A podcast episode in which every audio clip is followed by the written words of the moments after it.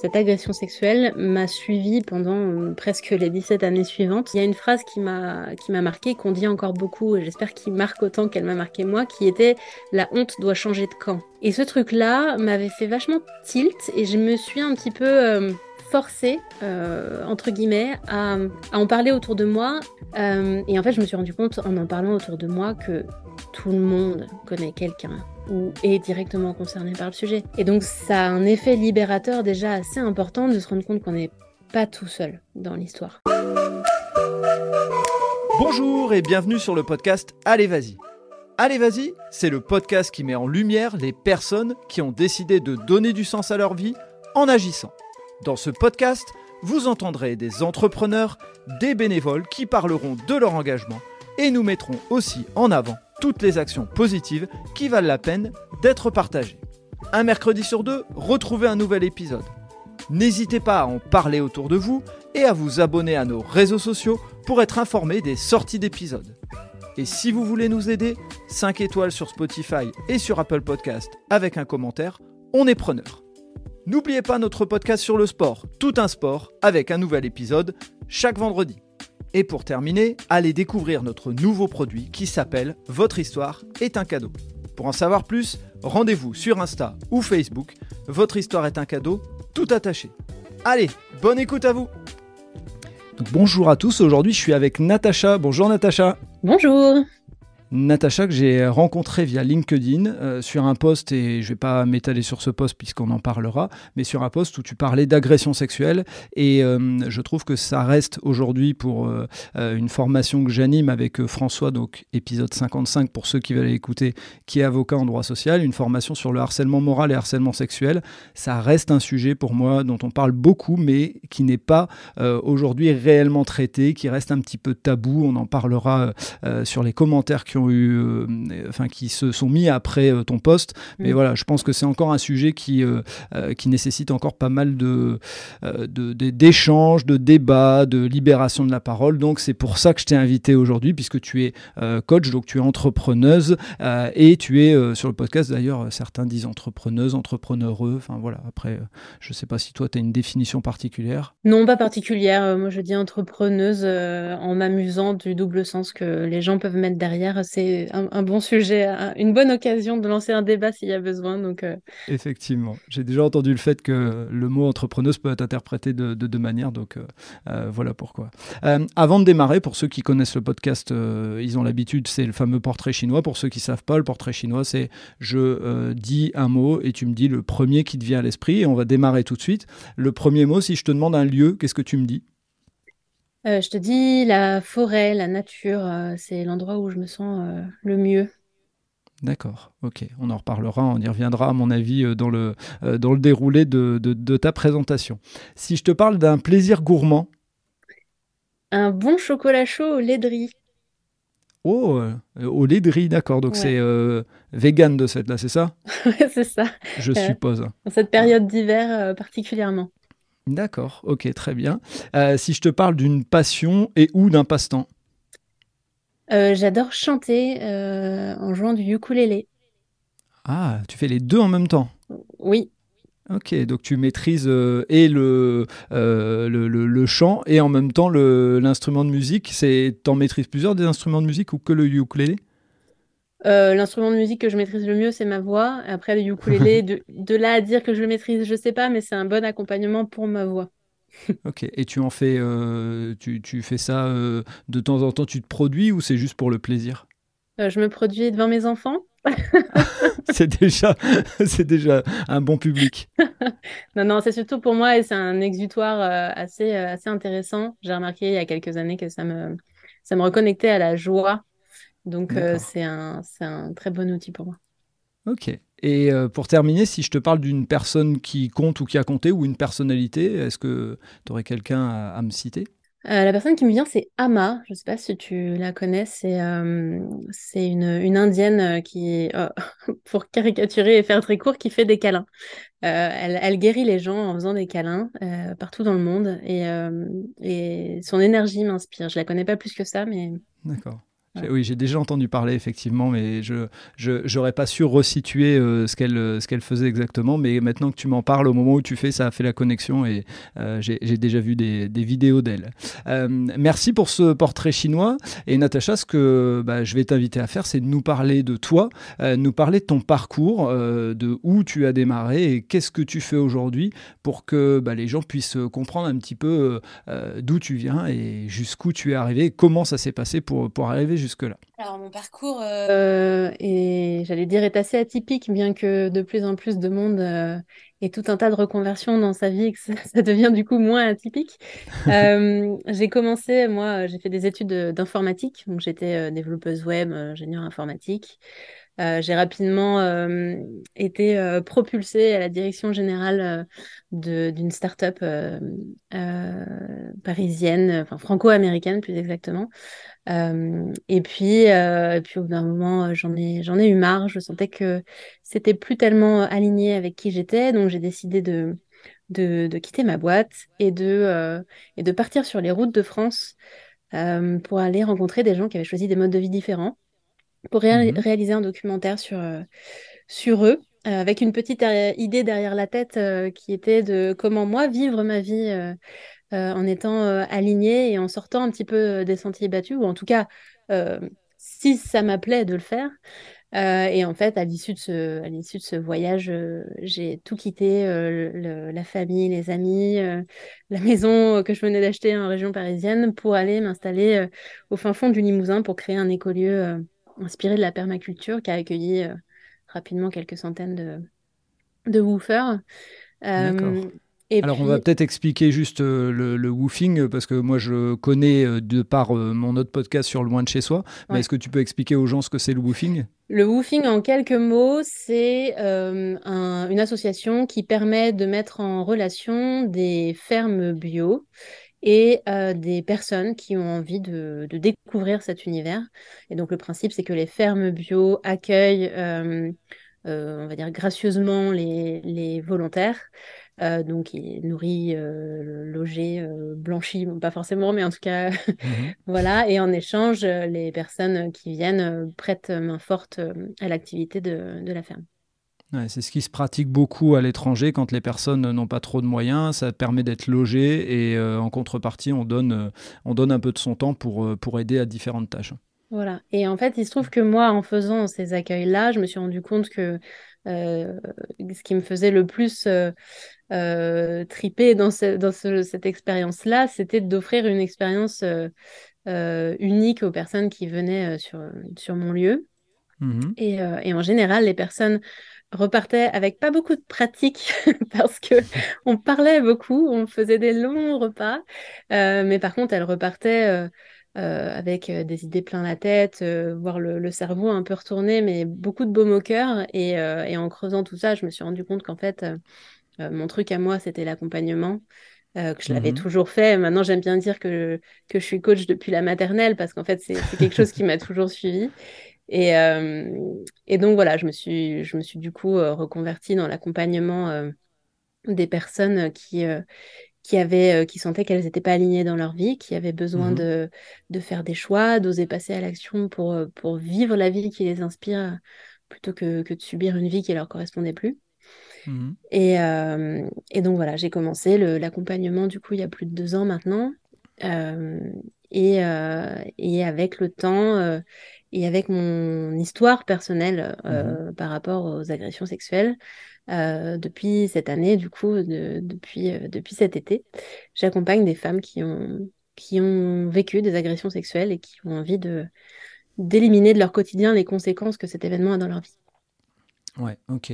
Euh, avant de, de, de, rentrer dans le, dans le détail de, de, cette dernière partie, moi je voudrais revenir sur euh, euh, quand tu as parlé du documentaire. Est-ce que tu peux nous en parler un petit peu sur la manière dont tu t'y es prise, sur éventuellement comment tu as filmé? Est-ce que ce documentaire il est, il est visible par les gens aujourd'hui? Alors, oui et non.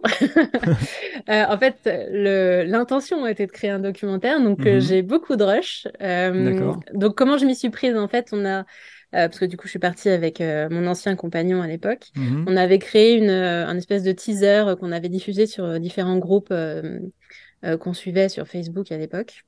Mhm. Et, et dans lequel on expliquait notre démarche. Et du coup, il y a beaucoup de gens qui nous ont invités. Je pense qu'il y avait une cinquantaine de personnes qui nous avaient invités à passer chez eux, au moins pour passer, et, et, en fait pour les interviewer en général.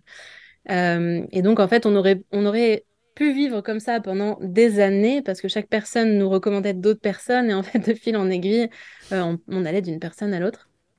Finalement, ça a duré que quelques mois, mais on a rencontré peut-être 10, 12 personnes. Ça nous a nous complètement retourné le cerveau.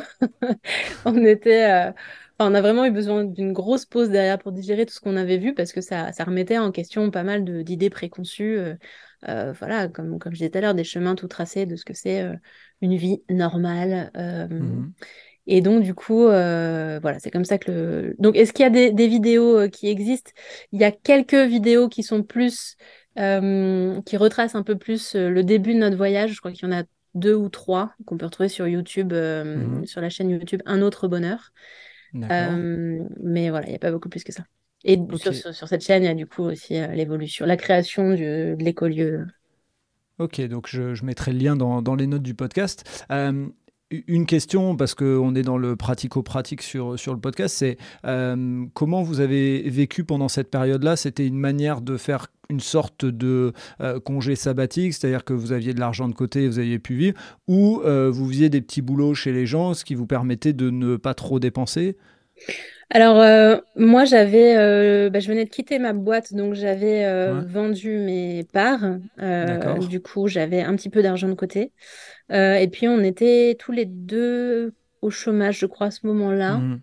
Euh, et, et c'était très clair hein, avec le avec Pôle Ouais. emploi, d'ailleurs. On leur disait que, on leur avait expliqué que ça faisait partie de la démarche de créer, de créer la suite pour nous. On était en création d'entreprise et qu'on savait que ça avait un lien avec tout ça et que ça faisait partie de la prospection.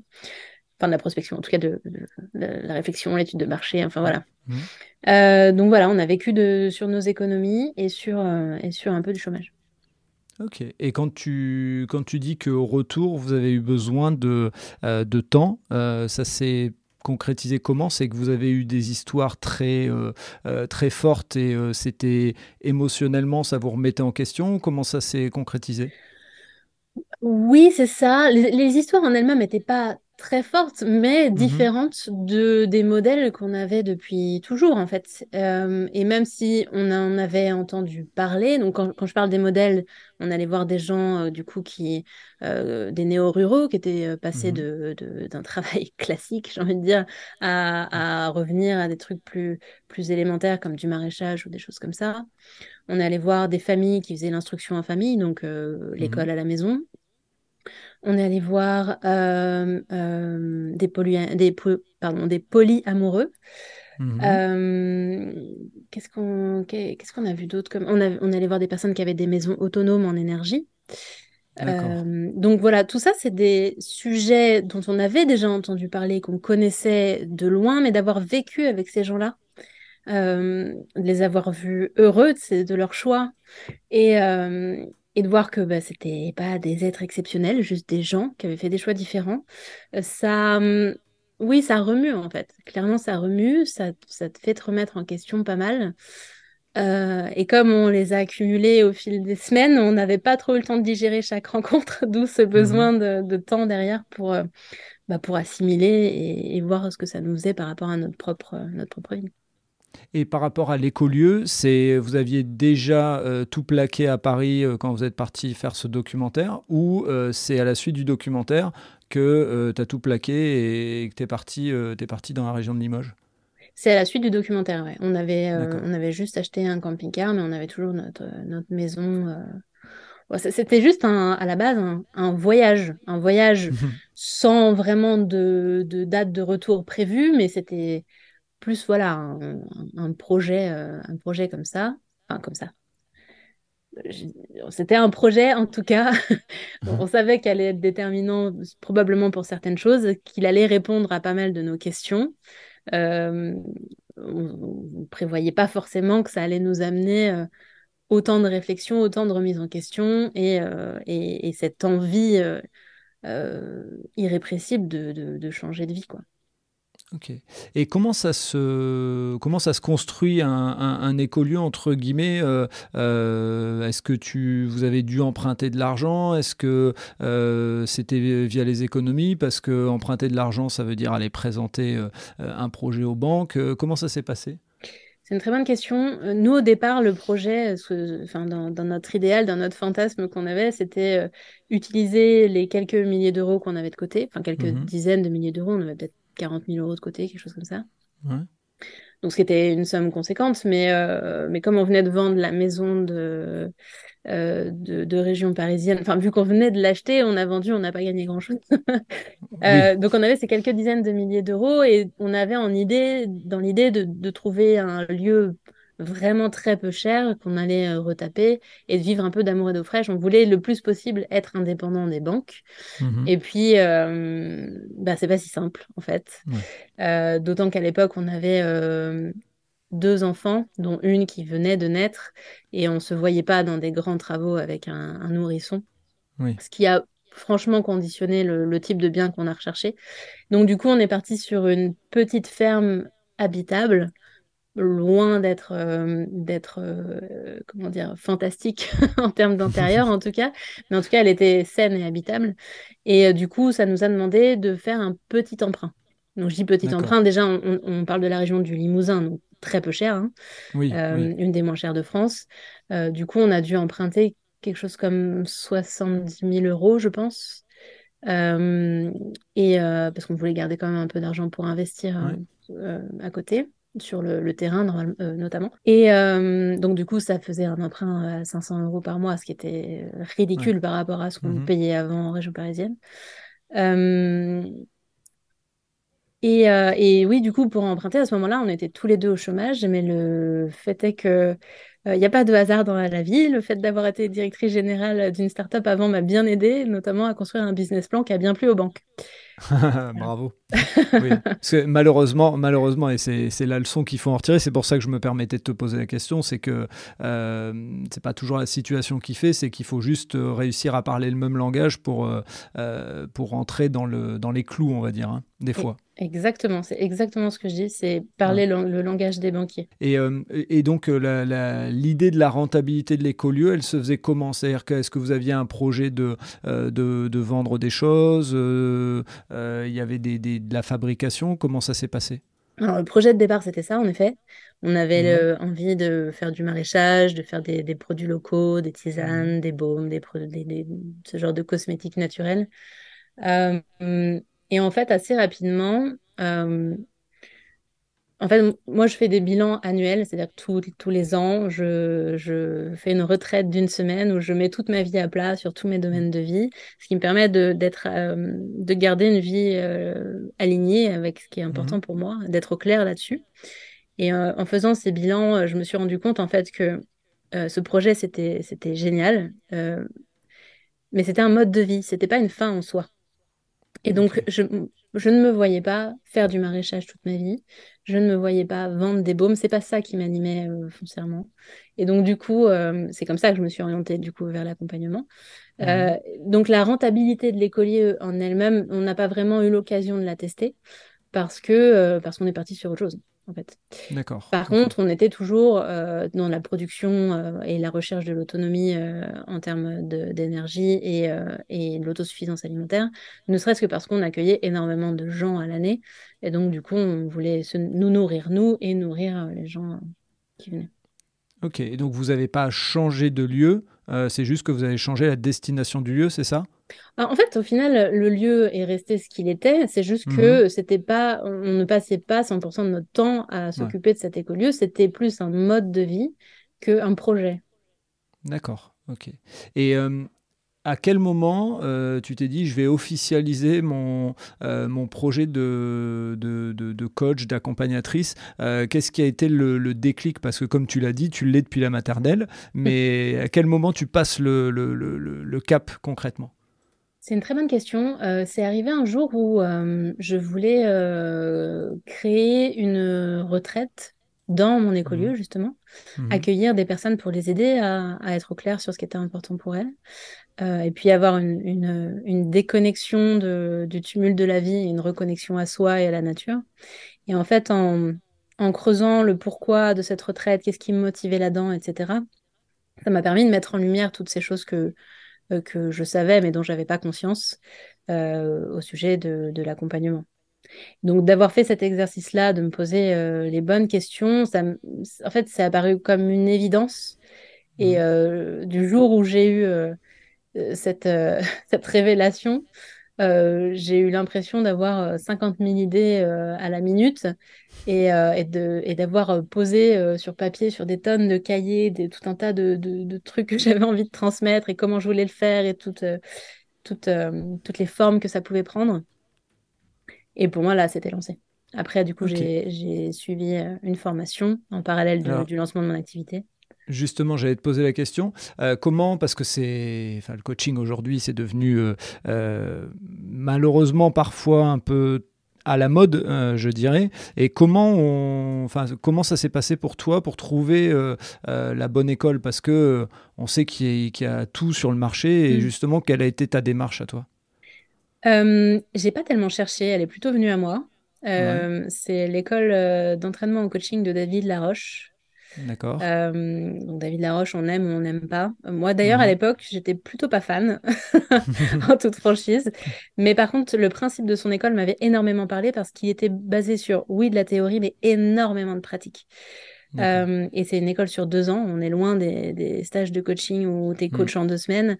Euh, là, c'est une école vraiment qui va très très loin dans le, dans l'accompagnement et dans, dans, dans ce qu'on peut faire.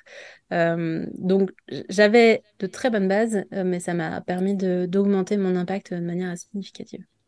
Ok, et c'est euh, un bon conseil, je pense, euh, à donner aux personnes qui veulent s'orienter vers le coaching. euh, pour avoir été formé il y a, on va dire maintenant plus d'une dizaine d'années, euh, je pense que ce qui fait la différence, ça reste la pratique dans ce domaine-là. Et, comme tu viens de le dire, euh, les écoles qui euh, promettent de devenir coach en trois semaines, c'est bien gentil, hein, mais euh, pour moi, il y, a- quand même quelque chose qui est pas, euh, et on va reprendre le mot, euh, qui est pas aligné entre ce que tu dois proposer aux personnes, quel est l'accompagnement. L'idée, c'est que normalement, dans le coaching, il y a aussi un travail sur soi, puisqu'on va accompagner des personnes qui, voilà, qui vont arriver avec des problématiques. Donc, si on n'est pas à l'aise avec ses propres problématiques, voilà, donc ça demande du temps, pour moi, de mon Exactement. point de vue. Ouais. Et, et effectivement, dans cette école, comme on s'entraîne beaucoup, on s'entraîne entre nous, et donc du coup, on se fait beaucoup coacher également, ce qui nous oblige à avancer personnellement. Et c'est effectivement toute la puissance de, de cette école. D'accord. Et donc là, actuellement, tu es encore en formation euh, euh, dans cette école, c'est ça? Cette formation, ouais, elle se termine euh, en mars. Mm. Ok, ouais, d'accord. Donc c'est une vraie. Tu, tu l'as commencé en novembre, c'est ça, 2020, si je me trompe pas? Dis-moi si je dis des bêtises. Oui, hein, c'est mais... ça. Alors, le début officiel était en fait en février, mais on avait déjà euh, l'ouverture des accès euh, des, des premiers cours euh, en novembre. Ok, ouais, donc ça, ça fait vraiment beaucoup. euh, on appelle ça souvent en coaching. hein, je, euh, je fais la petite parenthèse, mais des co-coaching où on se, euh, on se coach l'un l'autre. Donc ça fait beaucoup de moments où tu as dû réfléchir sur toi, et c'est ce qui aide à être un meilleur coach, hein, souvent. Mm. Et ça a joué en partie sur la direction que j'ai prise aujourd'hui. D'accord. Et donc, euh, cet accompagnement euh, vie alignée, euh, ça consiste en quoi? Parce que là, on parle de coaching et c'est vrai que, euh, comme je connais un peu ce que c'est, peut-être que je, on va pas assez vulgariser, mais est-ce que tu peux expliquer un petit peu ce que, ce que tu fais, ce que tu proposes pour que les gens puissent comprendre? Ce qu'est le coaching Parce que c'est pas évident pour tout le monde, en fait, je pense. Ok, alors du coup, vie alignée, ça, ça comprend plusieurs choses. Euh, Mhm. il y a une première partie qui est un, un programme d'accompagnement de groupe sur six mois qui permet euh, de, d'être clair en fait sur, euh, sur ce qui est important pour soi et ce qui est vraiment important pour soi, de se fixer des objectifs qui sont guidés par la joie, par ce qui nous anime, par ce qui nous fait vibrer plutôt que, euh, que par la peur, le- les injonctions, le- l'existant euh, et la pression sociale, etc et, et d'aller mettre ça en pratique, en fait, de passer de la théorie à la pratique. En fait, l'idée, c'est de, de savoir où on a envie d'aller, de, de passer à l'action, de rester focus et de pas s'éparpiller sur des choses moins importantes, de vraiment mettre son énergie sur ce qui est important pour nous et ce qui fait vraiment avancer. Et, euh, et, et de, de pouvoir avancer sans être bloqué grâce à l'énergie du groupe, d'être toujours, euh, toujours en mouvement. Donc ça veut dire que tu, euh, tu te sers entre guillemets du fait qu'il euh, y ait un groupe pour euh, aider aussi à ce que les uns et les autres se, soutiennent et se portent dans, ce, dans cette démarche, c'est ça? Exactement, il y a un vrai esprit famille dans ce programme-là qui fait que qu'il y a un soutien, une ambiance, un amour en fait, sans avoir peur de dire le mot, qui, est, mhm. qui, est, assez formidable. Euh, voilà, bah ça, du coup, c'est pour le programme, euh, c'est pour le premier programme. Ensuite, il y a des accompagnements individuels. Donc, comme je disais, euh, j'ai toujours les accompagnements, comme je faisais au tout début de mon activité, qui, qui sont là pour aider, du coup, en face à face, en face à face entre guillemets, puisque je le fais à distance, mais en tout cas en one-to-one, comme on dit en anglais.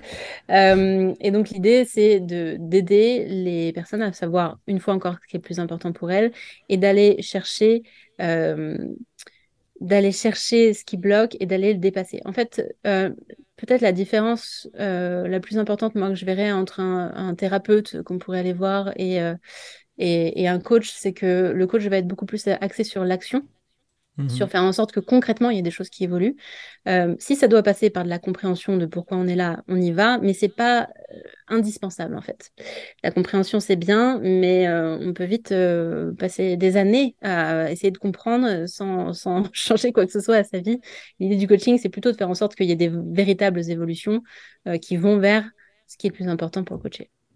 Bien sûr. Et ce qu'on dit souvent, hein, pour euh, résumer, c'est que le thérapeute est dans le pourquoi et le coach est dans le comment. Hein. Souvent, c'est mmh. pour, pour être vraiment synthétique, c'est pas, pas aussi clair que ça, mais ça fait partie d'une de, d'une des explications. Et euh, moi, j'aimerais qu'on que tu m'expliques comment tu es arrivé vers euh, cet accompagnement des femmes. Mmh. Est-ce que déjà dans Vie alignée à la base, ça s'adresse à, à, tout type de personnes? Ça s'adresse à tout type de personnes, euh, au détail près que ça s'adresse aux personnes qui ont qui aiment se remettre en question, qui savent que pour évoluer, ça passe par de la remise en question et qui aiment ça. Euh, c'est des personnes qui ont envie de bouger, qui ont envie d'avancer.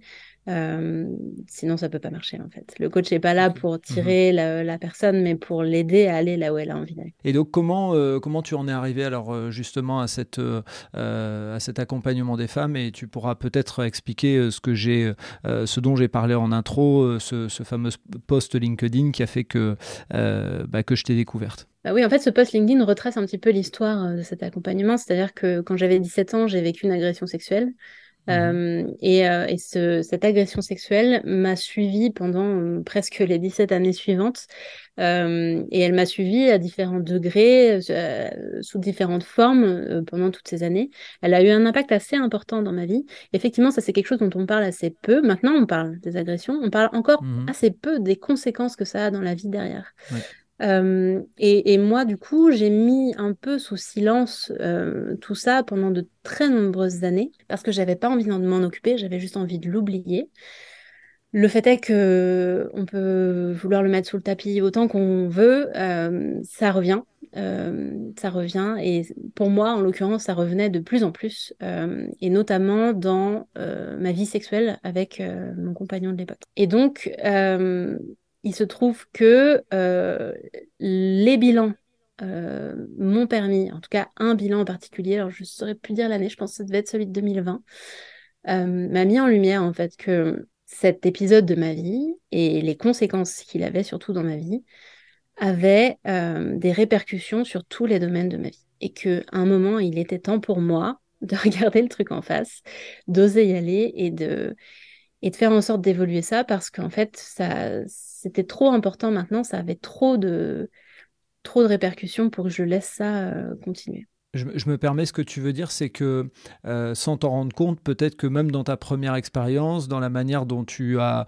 euh, managé ou autre, ça avait peut-être déjà des conséquences sans, sans, sans faire le lien avec, avec ça et peut-être dans d'autres situations alors, dans, mes compétences professionnelles, peut-être. Il y a, y, a, y a plein d'aspects, hein, du coup, que, que ça m'a amené à travailler. Un gros aspect autour de ma capacité à dire non, euh, qui, ça, pour le coup, est vraiment transversal, qui se retrouve euh, un peu n'importe où. Euh, mais du coup, le fait d'avancer sur ce sujet-là m'a permis de voir qu'en fait, c'était effectivement un sujet dans tous les domaines de ma vie. Et donc, le fait de travailler sur l'agression sexuelle que j'avais vécue m'a amené à travailler sur plein de choses qui avaient des répercussions euh, aussi dans le pro. Et ce travail, euh, pour toi, euh, personnellement, tu l'as fait à travers les co-coaching, etc. Tu l'as fait avec un thérapeute parce que ça peut aider certaines femmes qui écouteraient le podcast et qui se poseraient des questions sur comment, comment agir là-dessus? Alors déjà, avant, avant de dire ça, je voudrais préciser s'il y a des mmh femmes effectivement qui se sentent concernées que c'est OK si elles ne se sentent pas prêtes. Il y a un moment pour tout et c'est normal. Maintenant, si vous êtes, si vous avez envie d'évoluer là-dessus, si vous, euh, si vous sentez que c'est le moment pour vous, euh, ce que je vais partager là, ça reste que mon expérience. Moi, ce que j'ai fait euh, à ce moment-là, effectivement, c'est que je me suis faite accompagner parce que je, connais et je connaissais à l'époque la puissance de l'accompagnement et je me suis faite accompagner par plein de personnes en même temps. C'est-à-dire que effectivement, j'ai profité énormément des, des co-coaching, comme tu appelles ça, dans les decks. Mm-hmm. Euh, et, euh, et, ça m'a permis du coup d'amener le sujet énormément avec des personnes différentes, euh, puisque du coup, on est quand même pas mal d'élèves dans cette école. Mhm. Euh, mais j'ai aussi en parallèle, j'ai fait de l'hypnose, j'ai fait de l'EFT, j'ai fait des séances d'empreintes cellulaires, je suis allée voir des médiums, des ostéos.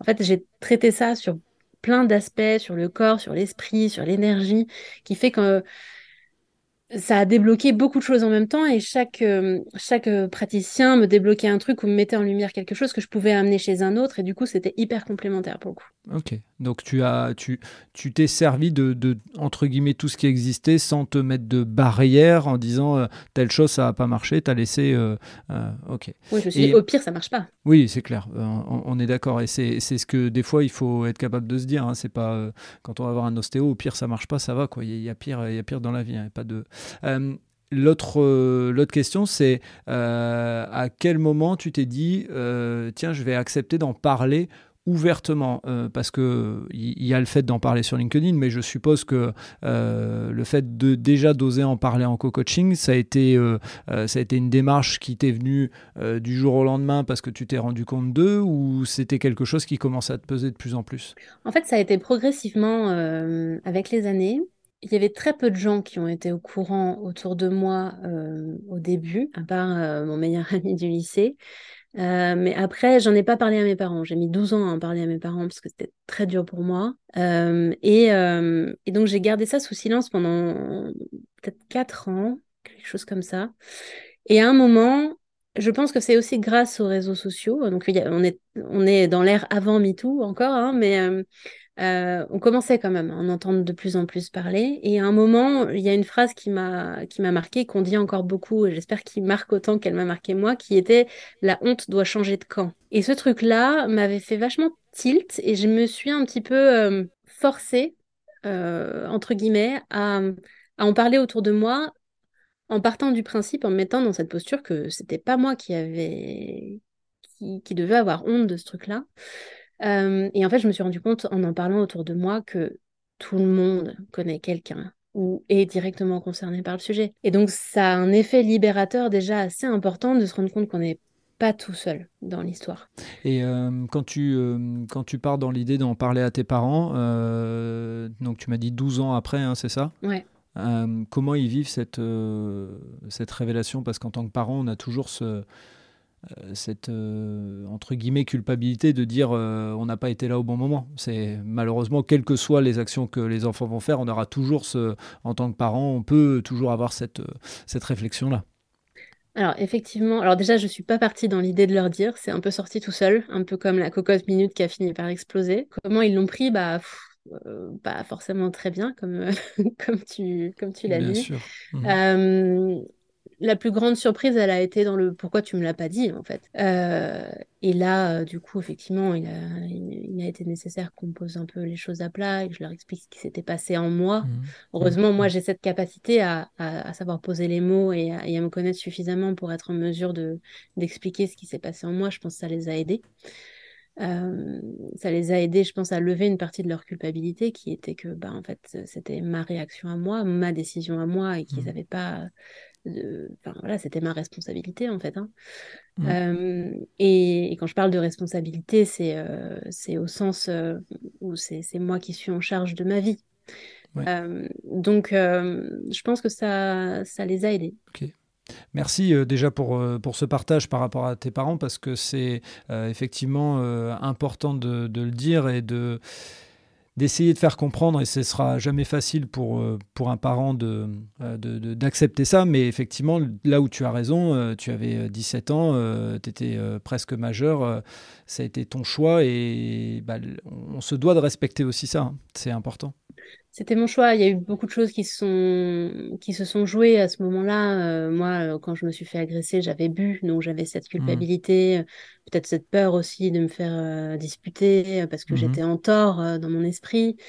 et du coup, plus j'attendais pour le dire, plus c'était compliqué. La peur de leur réaction par rapport à moi, par rapport à ce garçon en question, par rapport à mes amis. Enfin, il y avait tout un tas de choses qui, qui échappent complètement à leur contrôle, en fait. Ouais. Ok. Et euh, qu'est-ce qui, euh, une fois que tu as donc euh, toi fait la démarche, qu'est-ce qui t'a fait dire tiens, je vais je vais en parler parce que pour moi c'est fort d'aller en parler sur sur LinkedIn et de bah, d'expliquer les choses et puis je vais peut-être te laisser un peu résumer le, le poste mais d'ouvertement d'ouvertement parler de toi. ça fait longtemps que ça me titillait de le partager.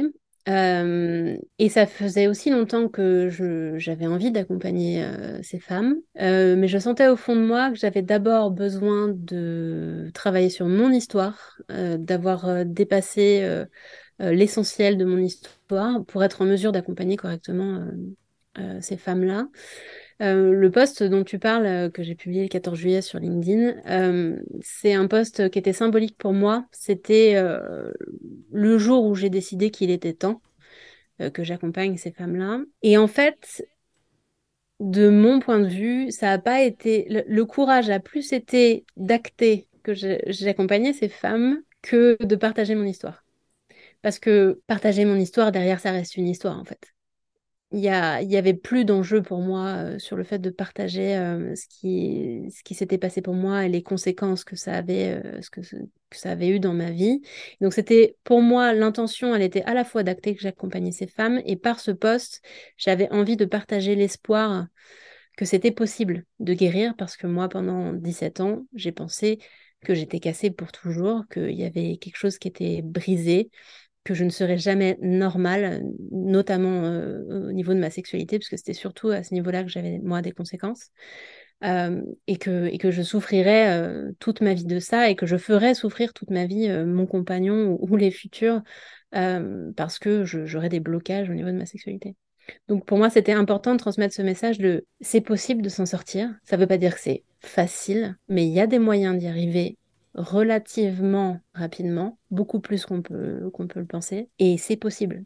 Et euh, quelles ont été les réactions euh, des, personnes? Parce que moi j'ai vu passer quelques commentaires euh, de personnes qui, qui semblaient choquées que tu partages assez crûment certaines choses, mais euh, ça fait partie aussi de, euh, bah, de ce qui s'est vraiment passé et de ce que tu vis.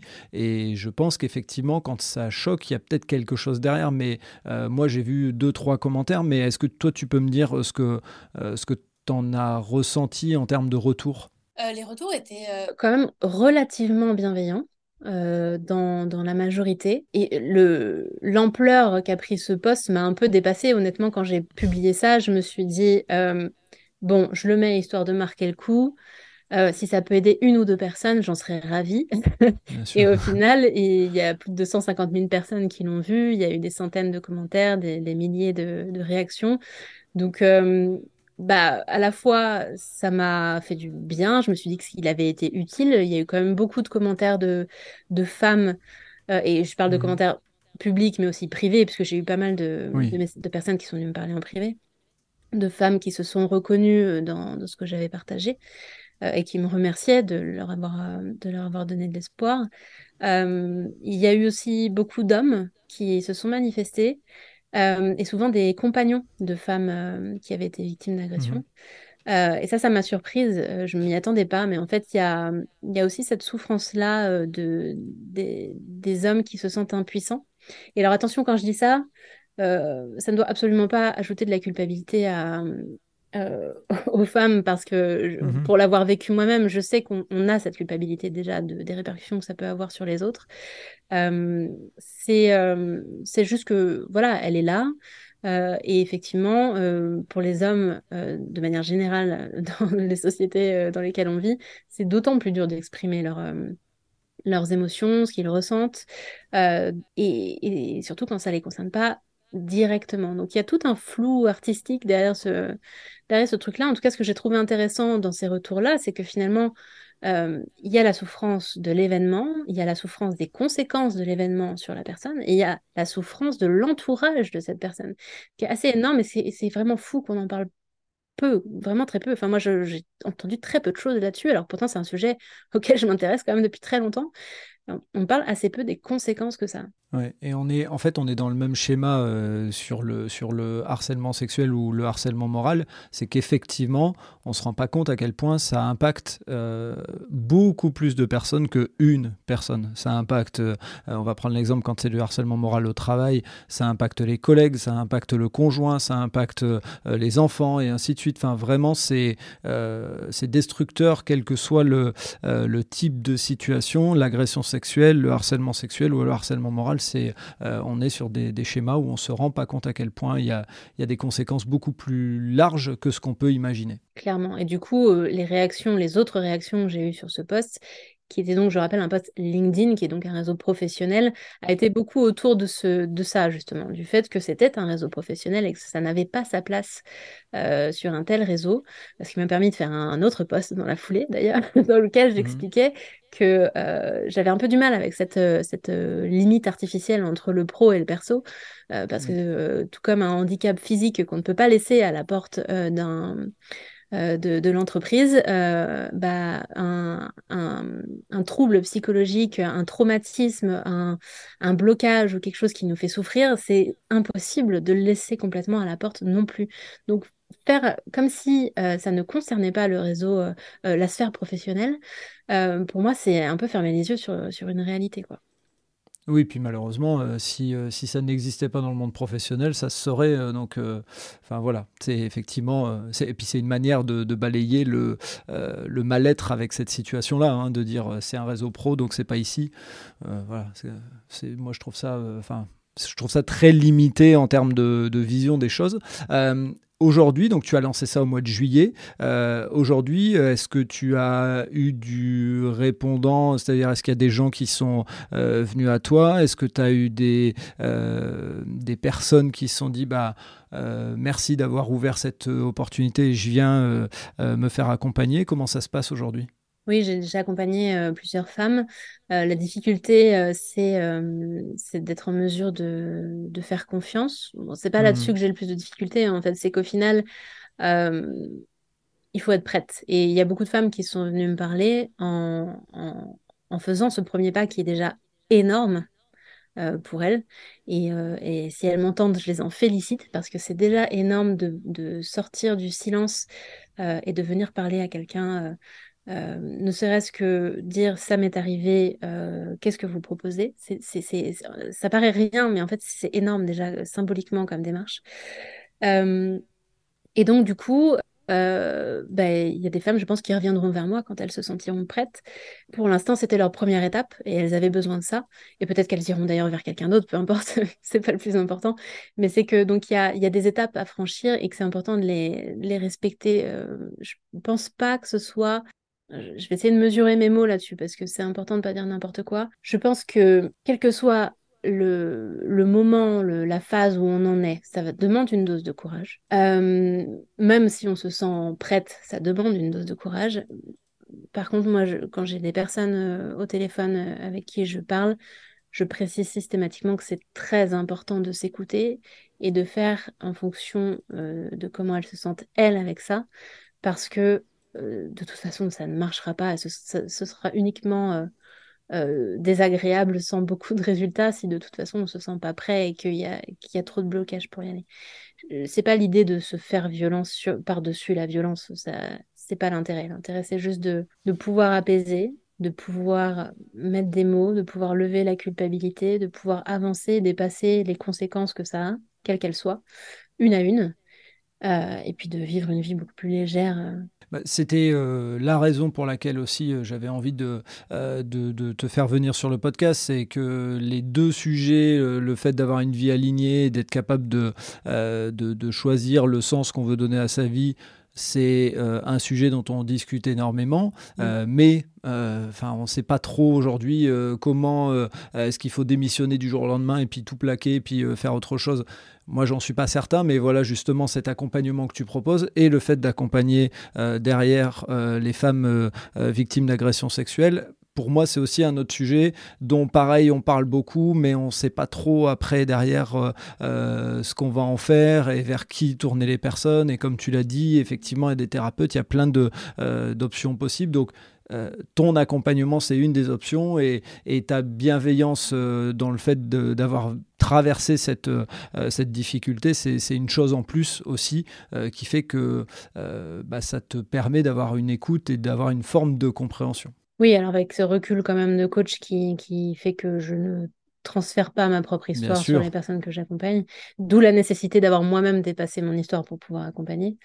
mais oui, effectivement, il y a quand même cette, cette connaissance du sujet, en fait, bien au-delà de, de, ce que j'ai vécu, qui, qui m'a amené, moi, à me renseigner sur, euh, sur, euh, sur beaucoup de choses autour du, sujet des agressions sexuelles euh, et qui du coup euh, feront probablement qu'il il y a des questions complètement inappropriées que je ne poserai pas, par exemple, mmh par, par connaissance de, des impacts assez importants que des mauvaises questions comme ça peuvent poser. Bien sûr. Et euh, c'est quoi l'avenir pour toi? Est-ce que tu as d'autres projets euh, euh, qui vont se lancer bientôt? Est-ce que déjà travailler sur Vie Alignée et puis accompagner avec l'idée de toujours une femme, c'est déjà la, base ou il y a d'autres choses qui, arrivent derrière? Alors, pour l'instant, je mets pas mal d'énergie sur la stabilisation mmh de, l'activité de, de, vie alignée. Mmh euh, et en parallèle, je continue à accompagner euh, les femmes dans le cadre de Toujours une femme. Euh, j'ai un projet sur 2023 de commencer un livre qui parle de, de, mon histoire et des étapes par lesquelles je suis passée qui peuvent, qui pourront inspirer des personnes concernées, qui pourront piocher ça et là ou, l'intégralité qui, mmh pour les aider à avancer. Euh, et puis, euh, à, beaucoup plus long terme, j'aimerais faire en sorte qu'il y ait un vrai accompagnement euh, pour toutes les femmes qui en ont besoin, quel que soit leur stade d'avancement, pour qu'elles puissent, être en mesure d'avancer sur le sujet si elles en ont besoin, si elles en ont envie, et que les choses soient disponibles assez facilement en termes de méthode, en termes de, ressources, pour qu'elles puissent vivre une vie plus légère avec leur passé. Top. Euh, avant de terminer, puisque le podcast euh, touche à sa fin, est-ce qu'il y a quelque chose que tu auras envie de dire euh, Tu as le micro, c'est porte ouverte pour toi. Ben, je voudrais déjà te remercier infiniment pour ce que tu fais, pour ce podcast et pour ton invitation. merci de me donner la parole et de pouvoir diffuser ce message aussi avec mes mots. Euh, ben, je suis disponible si, euh, si les personnes ont envie, ne serait-ce que discuter, partager leur histoire, euh, avoir des renseignements sur, sur ce, qui, ce qui est à leur portée. elles peuvent me contacter sur LinkedIn directement. Et, et, ce sera avec grand plaisir de les aiguiller vers ce qui, ce qui pourra les aider. Top. Eh ben écoute, Natacha, merci beaucoup de t'être prêtée au jeu euh, du podcast. Euh, c'était un sujet pour moi qui était euh, très important de, partager et tu, as fait la joie d'accepter mon invitation. Donc merci. Et puis tout ce qui permettra de te retrouver, te contacter seront bien sûr dans les notes du podcast. merci Natacha et puis à très bientôt et bonne route et bonne vie alignée, on va dire. merci beaucoup, avec grand plaisir. merci à toi. Merci d'avoir écouté cet épisode jusqu'au bout. J'espère que vous avez apprécié ce moment et si vous voulez en savoir plus, rendez-vous sur les notes du podcast. Si vous avez aimé cet épisode, n'hésitez pas à en parler autour de vous pour donner encore plus de lumière aux actions des invités.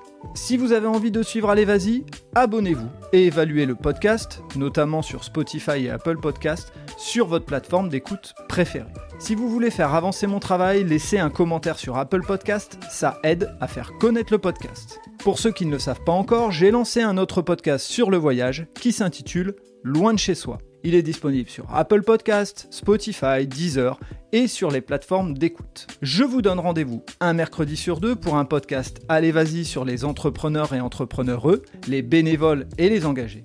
Et tous les vendredis pour un épisode consacré aux sportifs et aux sportives. D'ici là, portez-vous bien.